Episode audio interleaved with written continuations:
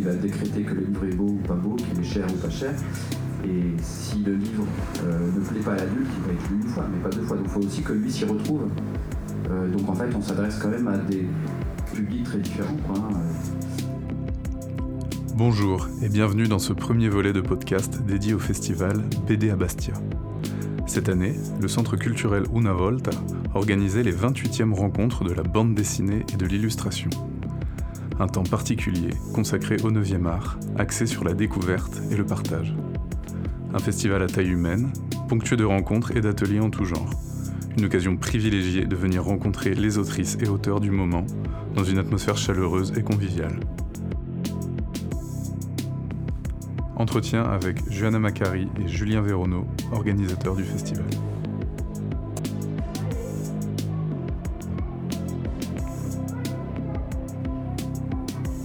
Johanna Macari, directrice du Centre culturel Una Volta. Julien Véronneau, médiateur culturel au Centre culturel Una Volta. Comment va se dérouler cette édition, la 28e édition? Alors cette édition, elle retrouve un format euh, habituel, je dirais, puisque l'année dernière, on avait un format assez réduit, qui était lui aussi reporté au mois de septembre. Donc c'est la deuxième année consécutive qu'on passe du printemps à, la rentrée, donc septembre, mi-septembre. Euh, donc on est évidemment euh, très très très heureux de retrouver quatre jours euh, de festival plein et entier avec une vingtaine d'auteurs sur place, avec aussi normalement, c'est ce qui reste à régler en dernière minute, la programmation pour les scolaires. On a beaucoup de, scolaires inscrits pour des visites, des ateliers, des projections, des spectacles, etc. Donc il faut qu'on confirme tous ces plannings, mais on, a vraiment hâte de, de, voir à nouveau les élèves circuler euh, dans les couloirs du centre culturel et dans les salles, évidemment. Euh, voilà, donc une édition qui revient un peu à la normalité, même si on a aussi envie, et j'espère que ce sera le cas en 2022, de retrouver la période historique, c'est-à-dire fin mars, début avril. Alors il y a un thème cette année, c'est l'architecture. Oui, alors c'est pas le thème du festival, c'est toujours un thème euh, spécifique à une exposition qui est collective et scénographiée. Quand on dit scénographiée, c'est qu'il y a vraiment une scénographie euh, d'envergure euh, immersive, puisque toutes nos expos sont mises en espace et plus ou moins scénographiées, mais c'est vraiment la, grande scénographie. Et cette, cette thématique, elle est venue parce qu'il y a tout un, un corpus bande dessinée euh, qui traite de l'architecture, alors de différentes manières, mais euh, il y a beaucoup d'auteurs qui, sont férus d'architecture euh, et qui incluent la discipline soit dans les récits, soit dans le dessin, soit les deux évidemment, ou qui vont traiter directement de cette thématique-là. Donc, et puis aussi, c'est forcément une discipline qu'on voit de manière un peu, qui a une image assez élitiste Mm. Alors que l'architecture, c'est quelque chose que euh, chaque être humain euh, éprouve dans son quotidien et on n'en a pas forcément conscience. Et donc l'idée, c'était aussi de participer un, peu à cette prise de conscience là et de mm, voilà de révéler qu'on a tous un sens de l'espace euh, de l'habitat du foyer et ça c'est très important voilà après on, a toute une foule de sous-thématiques euh, qui font qu'on traite vraiment très très largement euh, l'architecture. Et puis la scénographie, elle permet aussi, euh, comment dire, de rendre les choses accessibles tout simplement. Il y a plein de petites, choses dans la scéno qui font qu'on on aura envie d'en savoir plus et vraiment de se plonger dans les albums très facilement. Et ces thèmes, vous les choisissez comment? C'est débattu entre vous? Ouais, en fait, euh, ça dépend des années. Euh, on est plus ou moins. Euh, enfin, bah, on peut être inspiré différemment. Oui, il peut y avoir des, thèmes qui, voilà, qui nous font envie. Hein. déjà, à la base, c'est quelque chose qui, dont on a envie de parler et de, montrer. Ça peut aussi être tributaire du, de, de sorties d'albums aussi. Il y a, parfois, il y a des années où on a des thématiques fortes qui reviennent dans les, dans les éditions.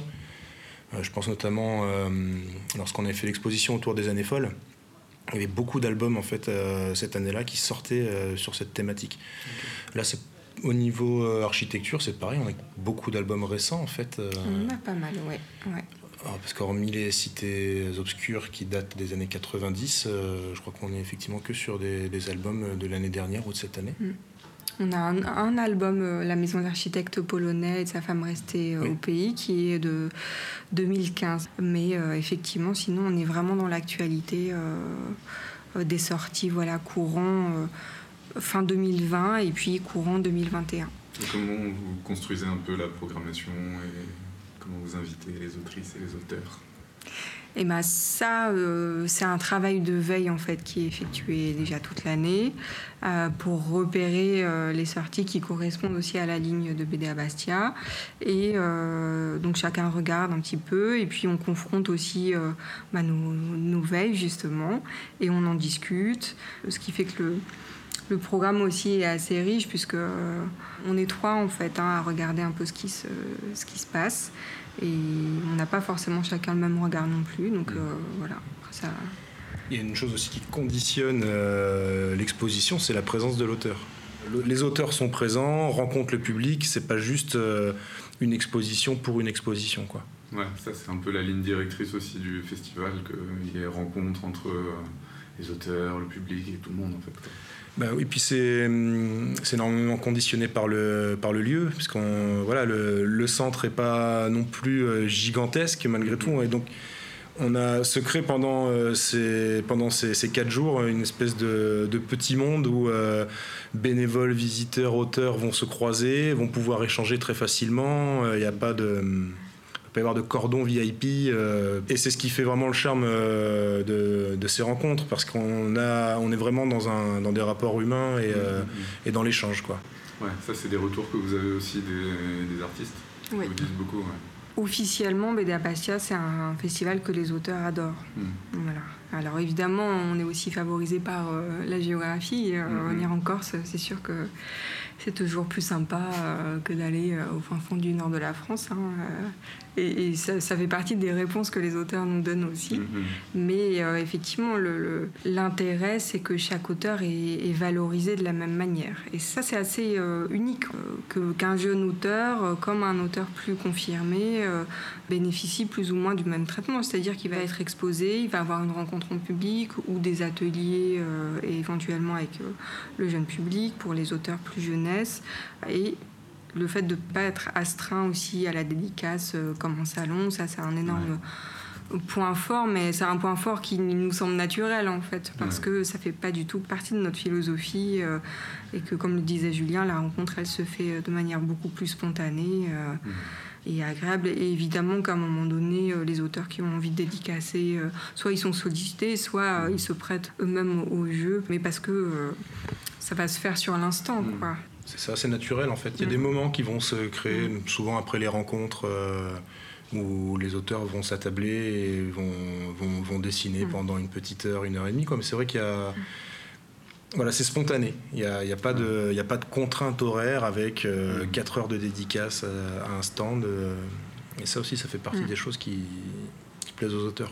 Parce que ça se passe comme ça sinon, euh, dans les festivals de BD notamment Beaucoup, oui. Euh, la dédicace, c'est quelque chose qui est très très mis en avant euh, et qui pose, qui pose plusieurs problèmes. Bon, déjà, c'est pas forcément très agréable comme exercice puisque la rencontre elle est assez factice, rapide euh, avec le public et puis ça pose la question justement de comment on accueille euh, un auteur connu et un auteur qui est un petit peu moins connu. C'est arrivé je pense à tous les auteurs euh, débutants invités de se retrouver à côté d'une table remplie avec une file d'attente énorme et puis mmh. d'attendre à sa table que quelqu'un décide enfin à, demander une dédicace. C'est quand même assez pénible à vivre je mmh. pense ce genre de situation. Donc à BD Bastia, c'est vrai qu'on réussit à gommer aussi euh, l'aspect commercial, euh, en tout cas les, rapports purement commerciaux. Et ça, c'est très important, puisqu'évidemment que l'enjeu du festival, c'est de participer, de contribuer à la chaîne du livre, de vendre euh, des albums de bande dessinée, de faire en sorte.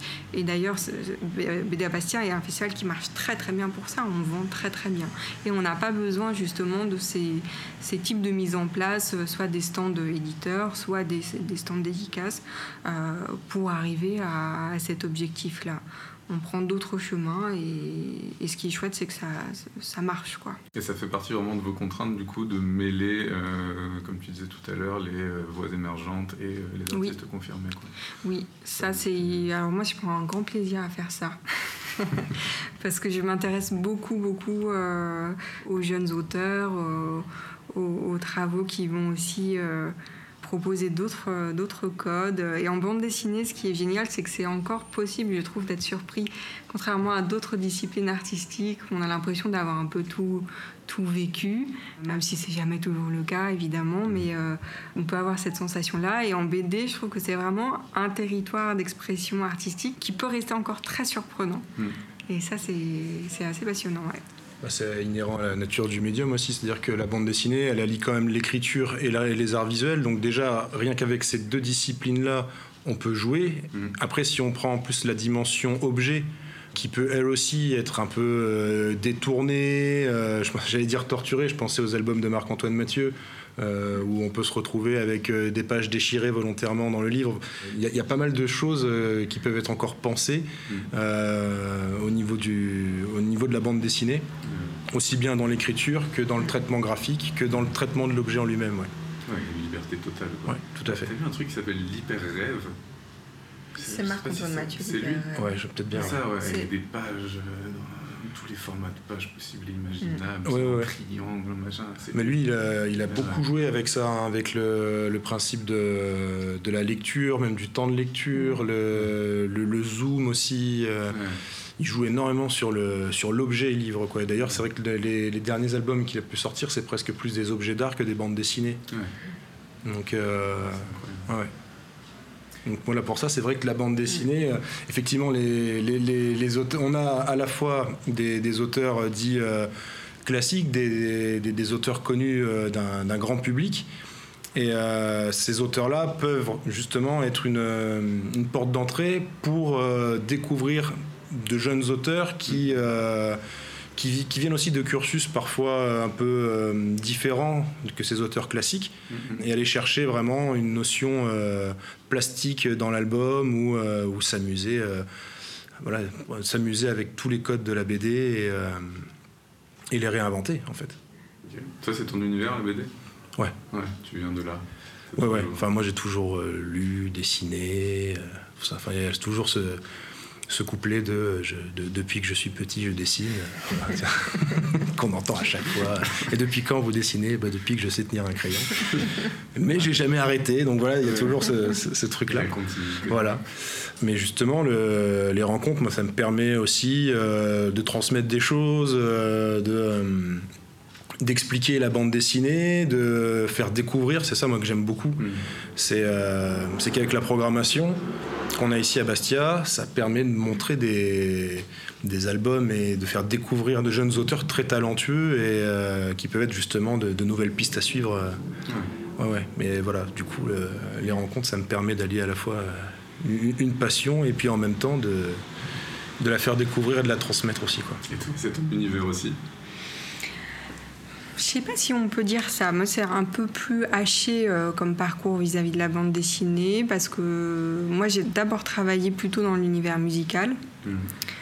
Au tout début, voilà, quand j'ai commencé à être professionnelle. Et puis quand je suis arrivée euh, justement euh, à la bande dessinée, en fait, ça a été assez étrange parce que je me suis quand même souvenu que quand j'étais petite, mes parents étaient assez grands lecteurs de bande dessinée, qu'en fait, on était quand même entouré de de plein de choses de, l'époque des années voilà 80, 90, des à suivre et compagnie. Euh, qu'on lisait, euh, Flux glacial, l'écho des savanes. Enfin voilà, en fait, euh, tout ça, je connaissais très bien. Et que je dessinais énormément, mais que moi, je me suis arrêtée entre temps, malheureusement. Et j'aurais pas dû, je regrette un peu, mais bon, c'est comme ça. Mais voilà, donc c'est plus inconscient comme parcours, on va dire, vis-à-vis de la BD. Ouais. du coup, ouais. se retrouver oui, oui. Puis après, euh, moi, comme Julien, ce que j'aime, c'est la découverte. Donc mm. euh, là, c'est vrai qu'au poste où je suis et à l'endroit où je suis, euh, pour le coup, on passe notre temps à chercher de la nouveauté, à suivre tout ce qui sort et à se dire qu'il va falloir faire des choix et, les bons choix. Et c'est assez exaltant, vraiment.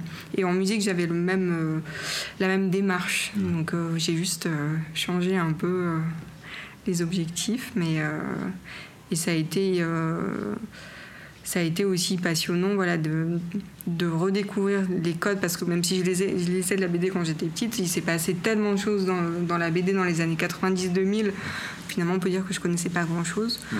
Donc de, de m'approprier vraiment la discipline, euh, c'était un, gros travail, mais c'est passionnant et, et ouais, je suis, très contente d'être là. Et vous allez sur euh, les autres festivals de BD un peu euh, en France et ailleurs ouais, Angoulême en particulier. Les trois personnes du centre euh, nous occupons de, la, de, la, sélection. En fait, on, se déplace tous les ans à Angoulême, sauf cette année, mm. pour euh, voir un petit peu les expos, pour rencontrer aussi les auteurs. Euh, puis pour mettre aussi en place nos rencontres qui d'habitude ont lieu trois mois après, celle après le mm. festival d'Angoulême. moi, ça, voilà, ça peut m'arriver de bouger aussi un peu plus à Formula Bula aussi à Paris, euh, auprès de festivals euh, avec lesquels on collabore plus ou moins euh, et avec qui on a vraiment des lignes assez proches. Mmh. Donc ça me permet de voir effectivement comment ils fonctionnent de nouer aussi certains partenariats parfois sur des expos. C'est arrivé avec Formula Bula.